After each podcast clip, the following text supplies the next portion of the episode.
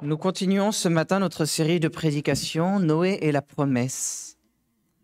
Écoutons la parole du Seigneur dans le livre de la Genèse au chapitre 8, les versets 1 à 14. Vous trouverez ce texte tout au début de vos Bibles à la page 7.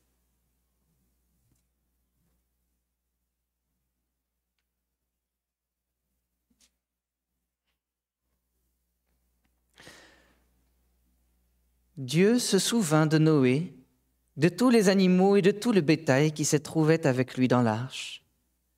Dieu fit passer un vent sur la terre et les eaux s'apaisèrent.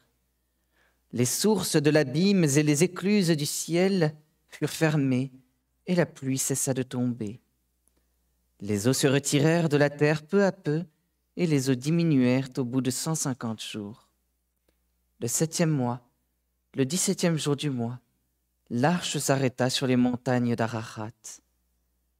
Les eaux allèrent en diminuant jusqu'au dixième mois. Le dixième mois, le premier du mois, les sommets des montagnes apparurent. Au bout de quarante jours, Noé ouvrit la fenêtre qu'il avait faite à l'arche. Il lâcha le corbeau qui sortit et revint à plusieurs reprises jusqu'à ce que les eaux aient séché sur la terre. Il lâcha aussi la colombe pour voir si les eaux avaient baissé à la surface du sol.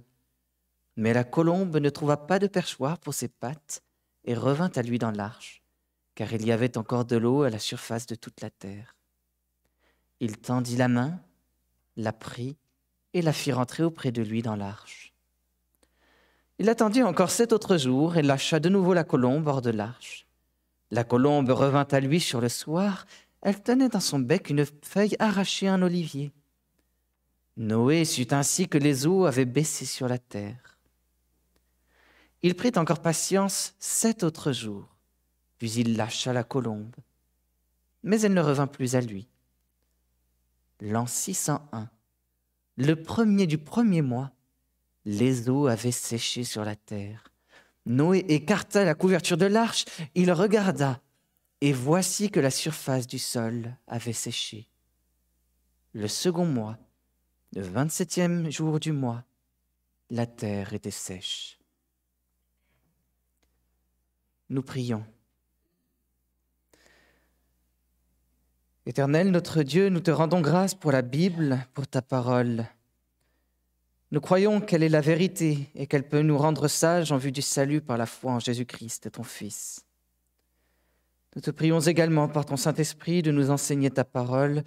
Ouvre nos oreilles à ton évangile, attendris nos cœurs à ta bonne nouvelle. Nous désirons en effet contempler les merveilles de ta grâce. En Jésus-Christ. Amen.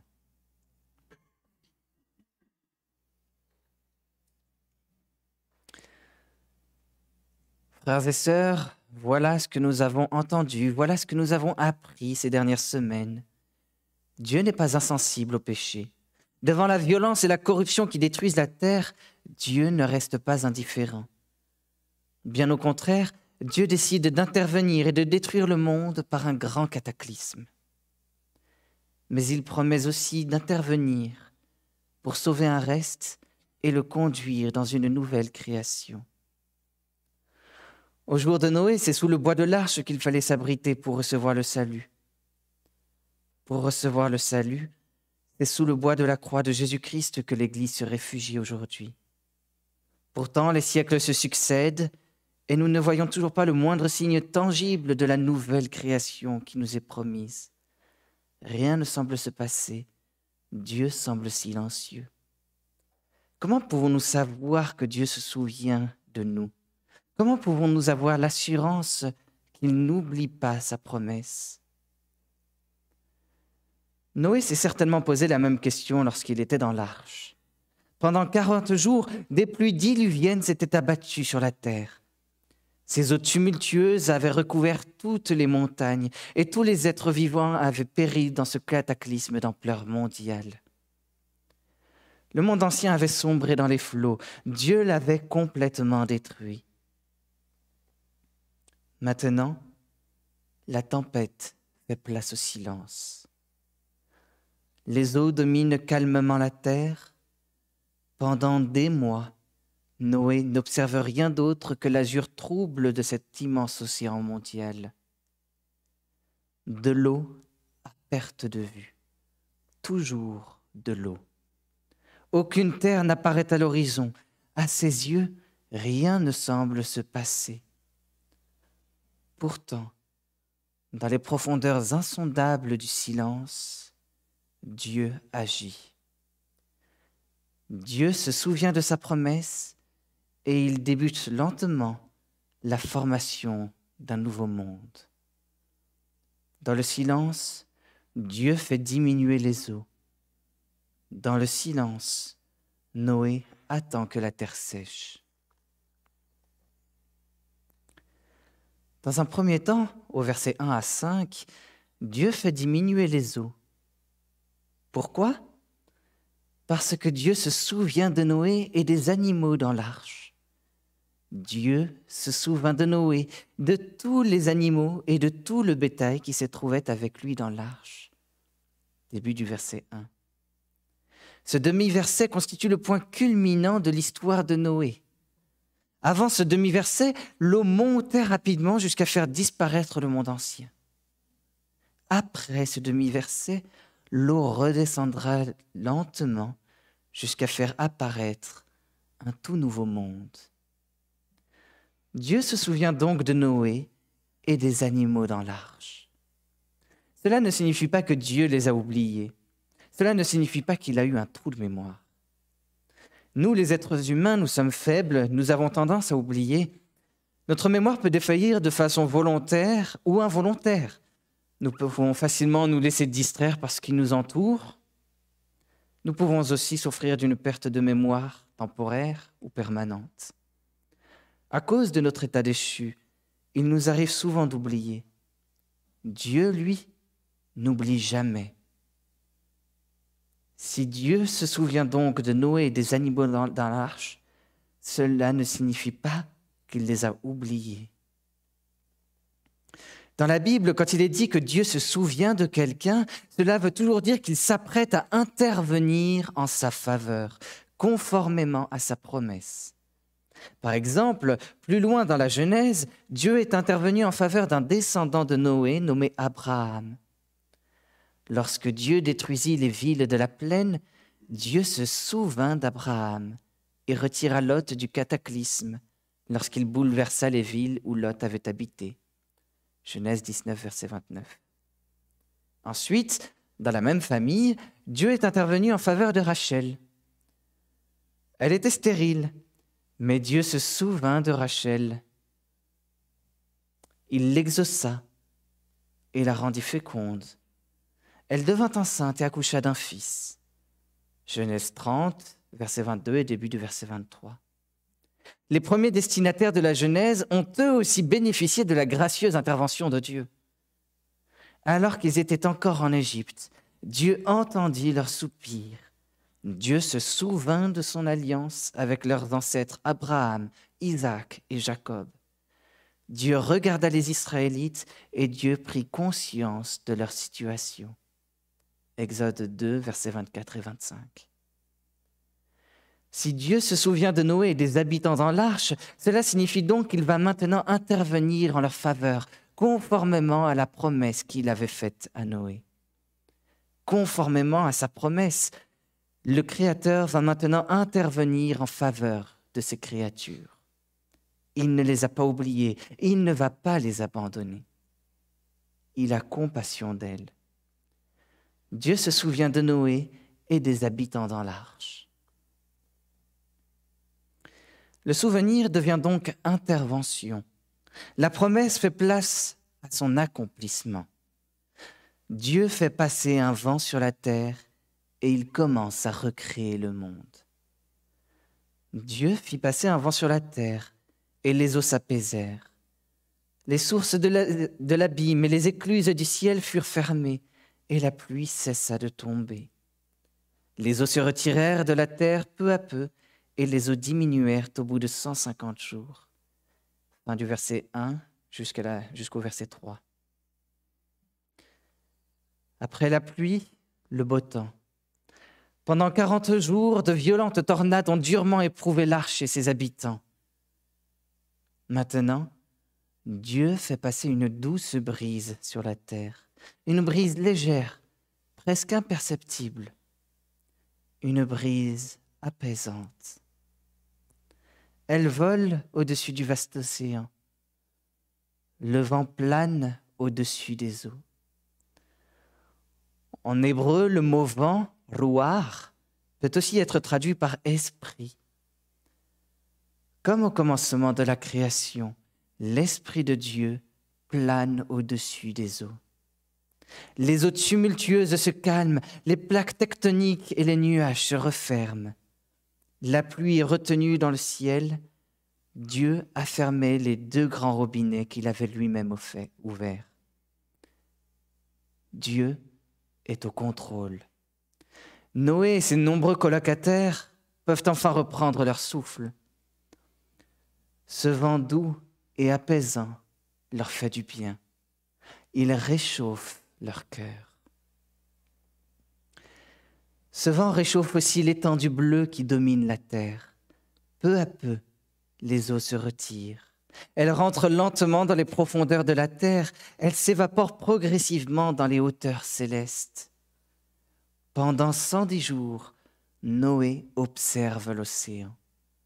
De l'eau à perte de vue. Toujours de l'eau. Aucune terre n'apparaît à l'horizon. Ses yeux ne contemplent que la vaste étendue bleue. Ses oreilles n'entendent que le refrain répétitif des vaguelettes contre la coque de l'arche. L'océan est calme, trop calme. Le silence, toujours le silence. Dans l'arche, ce silence commence à troubler Dieu est, euh, Noé pardon, est peut-être inquiet. Sa famille est sans doute angoissée. Dieu les aurait-il oubliés? De leur perspective, rien ne semble se passer. Mais dans les profondeurs insondables du silence, Dieu continue d'agir. Son esprit plane au-dessus du vaste océan et les eaux diminuent silencieusement.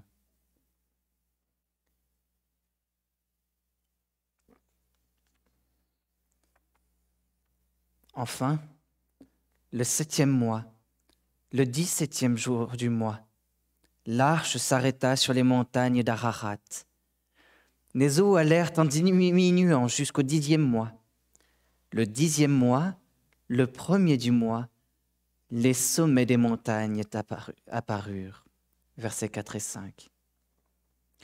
Conformément à sa promesse, Dieu débute la formation d'un nouveau monde. Il reprend d'ailleurs le même ordre que les jours de la création. Mais observez la répétition des dates. Si les dates s'enchaînent ici les unes après les autres, c'est pour marquer la lenteur de l'intervention de Dieu. Au commencement, Dieu avait créé le monde en six jours. Pour ce recommencement, Dieu forme le monde en presque un an. Dieu prend son temps pour former ce monde. Cette formation a déjà commencé plus tôt lorsqu'il a fermé les sources de l'abîme et les écluses du ciel. Nous nous rappelons au verset 2. Comme au deuxième jour de la création, il a séparé les eaux qui sont au-dessous de l'étendue d'avec les eaux qui sont au-dessus de l'étendue. Trois mois et demi plus tard, l'arche s'arrête sur les montagnes d'Ararat quelque part sur le haut plateau arménien. La localisation exacte de son échouement fait encore débat aujourd'hui. L'arche ne flotte plus, mais elle est toujours entourée du vaste océan mondial. Il faut encore attendre deux mois et demi avant que les sommets des montagnes apparaissent. Désormais, Noé et sa famille peuvent être rassurés. Dieu s'est vraiment souvenu d'eux il a fait lentement diminuer les eaux. De la même manière, même dans les profondeurs insondables de son silence, nous ne devrions pas oublier que Dieu se souvient de nous. nous ne devrions pas oublier que Dieu, intervient en notre faveur. Peut-être est-ce de manière silencieuse, peut-être est-ce de manière lente, de manière imperceptible, mais Dieu agit. Dieu agit parce qu'il est le roi, il est le maître de la création, il contrôle les éléments de la nature. Comme dans ce récit de Noé, un récit historique, Dieu contrôle la pluie. Il a arrêté la pluie. Dieu contrôle le vent. Un vent a vogué sur la, sur la surface des flots. Dieu contrôle la mer, il peut la faire monter, il peut la faire diminuer. Tout ce qui se passe dans le monde, dans la nature, tout est sous le contrôle de Dieu. Alors il est vrai, nous ne comprenons pas toujours pourquoi les choses se passent ainsi. Nous ne comprenons pas toujours les intentions du Seigneur derrière ces actes. Mais nous pouvons avoir confiance que Dieu contrôle les éléments de la nature. Et parce que Dieu contrôle la nature, parce qu'il contrôle toute sa création, nous pouvons avoir l'assurance que même dans le silence, Dieu prépare sa nouvelle création. Dans un deuxième temps, au verset 6 à 14, Noé attend que la terre sèche. Il finit enfin par lâcher un corbeau. Au bout de quarante jours, Noé ouvrit la fenêtre qu'il avait faite à l'arche. Il lâcha le corbeau qui sortit et revint à plusieurs reprises jusqu'à ce que les eaux aient séché sur la terre. Verset 6 et 7. Voilà désormais quarante jours que l'arche repose sur les montagnes d'Ararat. Jusqu'à présent, Noé n'a pas ouvert la fenêtre de l'arche. Noé ouvre donc la fenêtre et il lâche un corbeau. Comme au cinquième jour de la création, un oiseau vole sous l'étendue céleste. Ce corbeau n'est pas le plus noble des oiseaux. Ce n'est pas non plus le plus beau. Mais le corbeau est un charognard. Il a un excellent odorat et il est très intelligent. Cet oiseau noir se débrouillera donc pour trouver des carcasses d'animaux morts sur la terre. Le corbeau s'envole, il inspecte la région et il revient.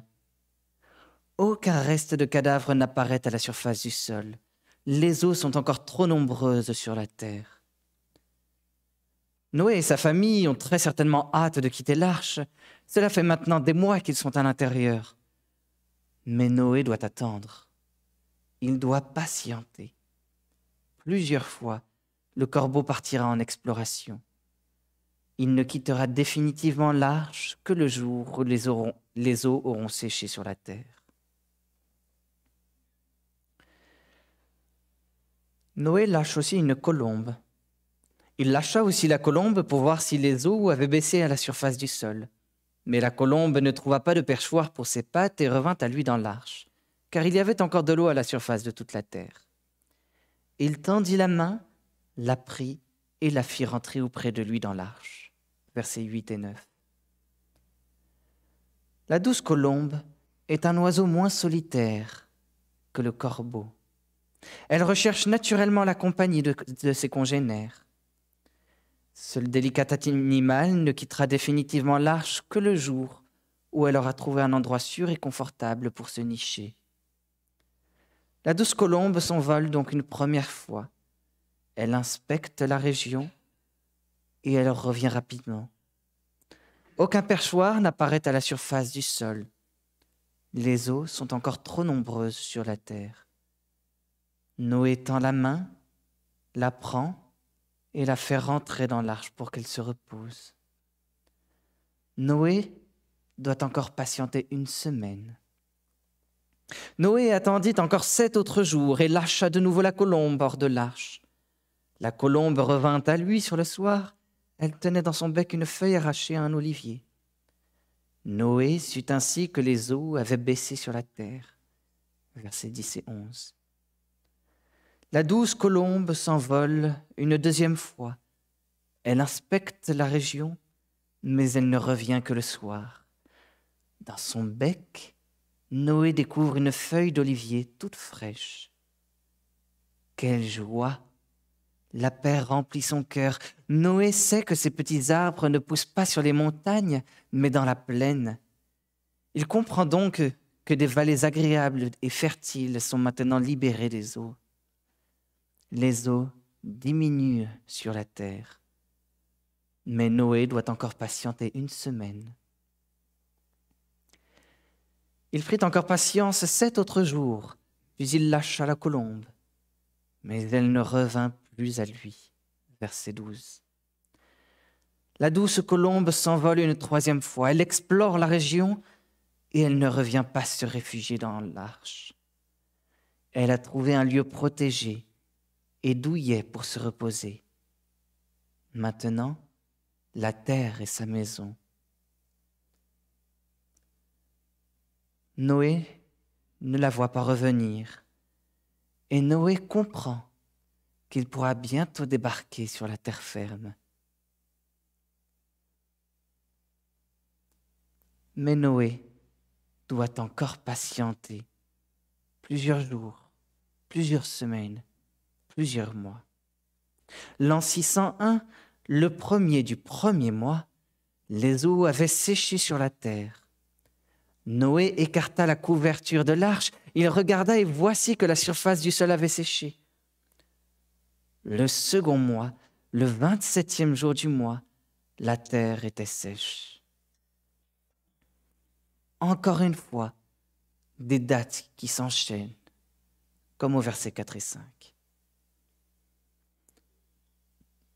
Ici, elle ne marque pas l'œuvre lente de Dieu, mais elle souligne la longue patience de Noé. L'an 601, le premier du premier mois. Et nous comprenons, en lisant les passages précédents, qu'il s'agit ici de l'anniversaire de Noé. Le jour de son anniversaire, Noé est encore dans l'arche et il voit que les eaux ont séché. Mais ce n'est que la surface du sol qui est sèche. Et il pourrait encore s'embourber dans la terre. Il doit, il doit encore attendre presque deux mois avant que la terre soit complètement sèche. Noé a dû faire preuve d'une patience exemplaire extraordinaire.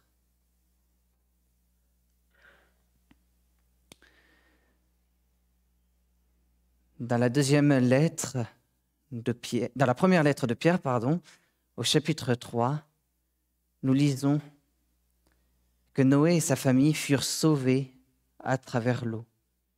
C'était une figure du baptême qui vous sauve à présent et par lequel on ne se débarrasse pas de la souillure de la chair, mais qui est la demande adressée à Dieu d'une bonne conscience par la résurrection de la chair. L'apôtre Pierre nous dit que le déluge est une figure de notre baptême. On aurait pu penser que Noé et sa famille avaient été sauvés par l'arche. Et d'une certaine manière, c'est vrai. Dans l'arche, ils ont été sauvés de l'eau, mais par l'eau, ils ont été sauvés du péché, de la violence et de la corruption de la terre.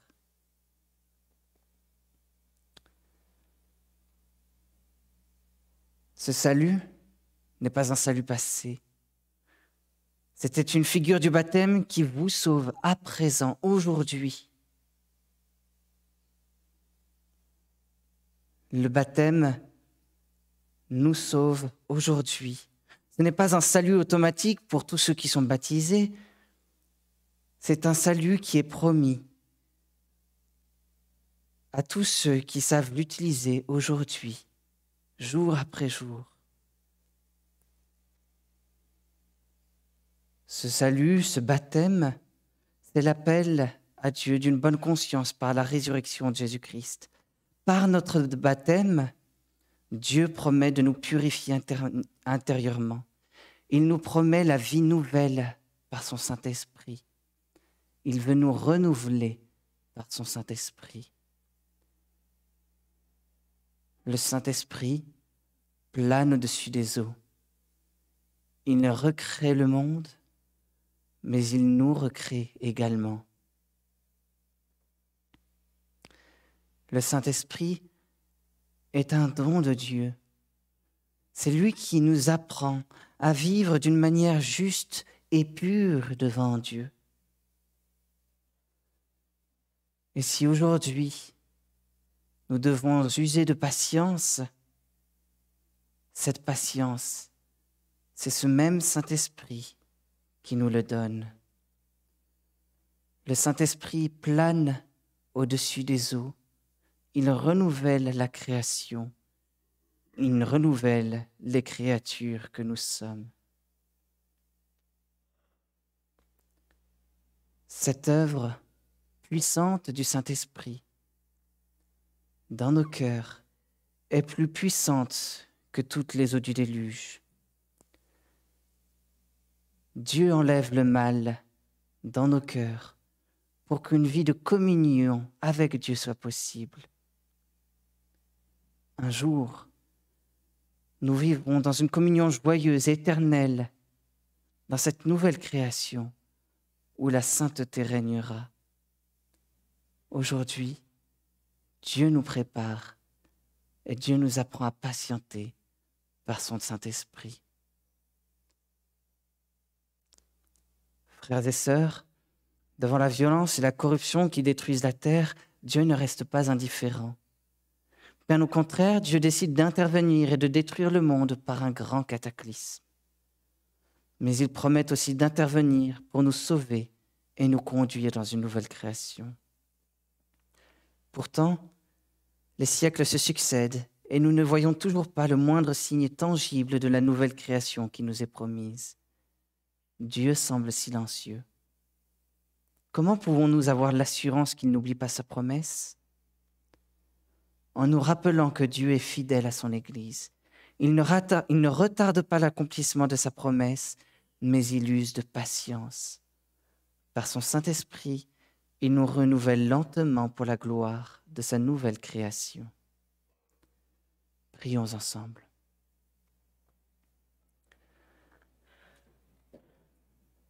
Seigneur notre Dieu, nous te remercions pour ta parole qui est pleine de grâce et de vérité, qui nous rappelle tout d'abord l'œuvre merveilleuse de Jésus-Christ, car c'est par lui que nous sommes considérés comme justes devant toi, et c'est par lui que nous recevons les promesses de salut. Nous te louons également pour le Saint-Esprit qui chaque jour davantage nous purifie et nous renouvelle. Merci parce qu'il nous rend saints devant toi et qu'il est déjà la preuve de cette nouvelle création qui s'en vient. dans le silence, alors que nous ne voyons pas toujours tes œuvres autour de nous, que nous ne les comprenons pas toujours. Nous te louons de ce que tu nous donnes cette patience. Oui, Seigneur notre Dieu, tu es un Dieu infiniment bon, infiniment patient envers nous. Que ton nom, éternel notre Dieu, Sois glorifié sur la terre. Nous te prions en Jésus-Christ. Amen.